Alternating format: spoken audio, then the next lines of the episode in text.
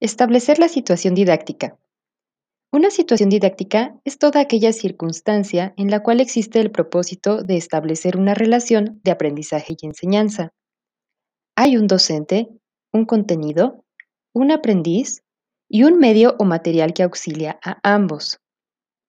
Tal como dice Pablo Alberto Morales, el aprendizaje humano es una condición fundamentalmente perceptiva.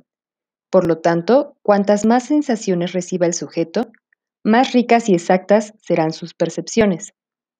Al satisfacer la necesidad emocional de experimentar, descubrir y aprender, se logra una cohesión entre el desarrollo intelectual y el desarrollo emocional, logrando así un aprendizaje.